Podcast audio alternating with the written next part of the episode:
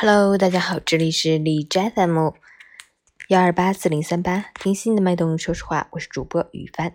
今天的成长家园分享的内容是《悲剧的背后》，作者重庆吴玉平。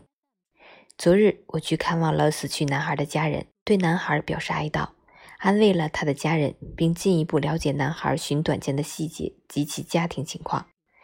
全家人沉浸在无比的悲痛之中，男孩的爸爸抱头痛哭。妈妈泣不成声，姐姐和姐夫泪流满面。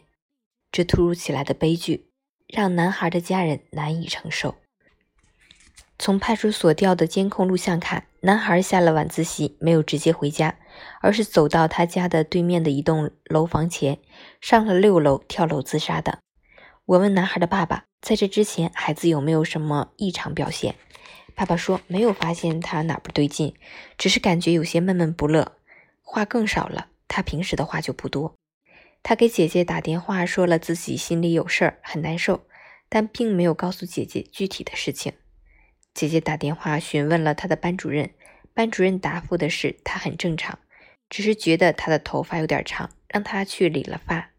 班主任还请了学校的心理老师给他做心理咨询，但并没有向心理老师说实情。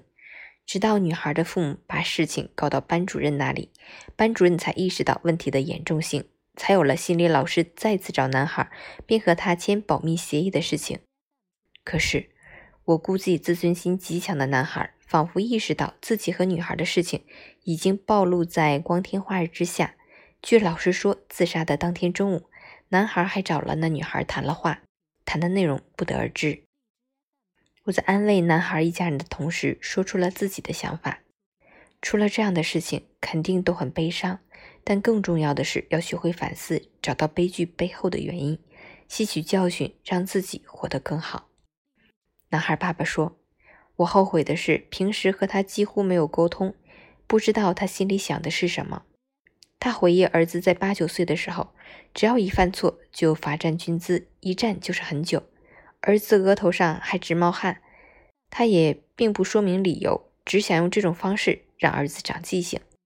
自从那以后，儿子就对爸爸产生怨恨，成了一对冤家。儿子对爸爸有什么不满，通常说的就是一个字：滚。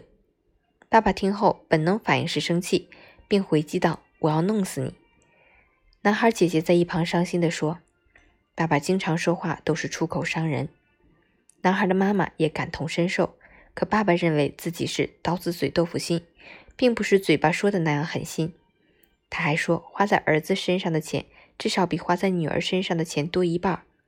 当姐姐说爸爸的脾气暴躁时，爸爸也承认，不过他并没有从自身找原因，而是怪罪于上辈的遗传。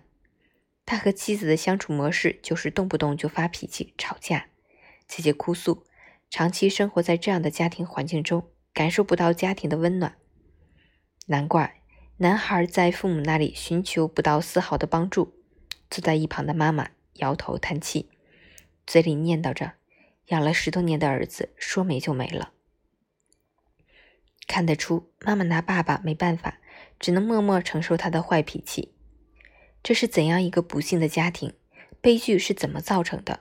我不禁想到，倘若我们的教育不去回答这许多的现实问题，不解决生命中的难题。教育又有何用？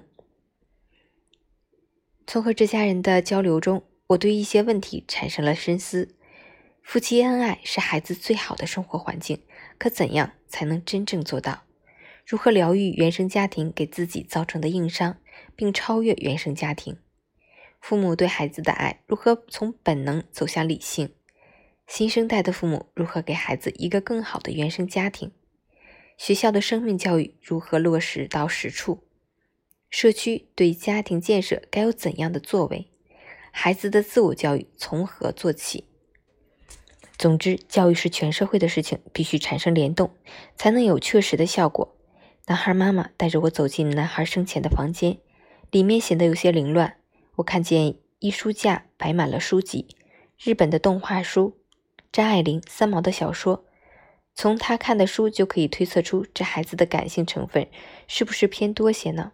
作为教育者，我想到的是如何才能引导孩子更理性对待自己、对待这个世界。教育虽然不是万能的，但在参与生命建设这件事情上，一定是能够有所作为的。二零二一年三月五日。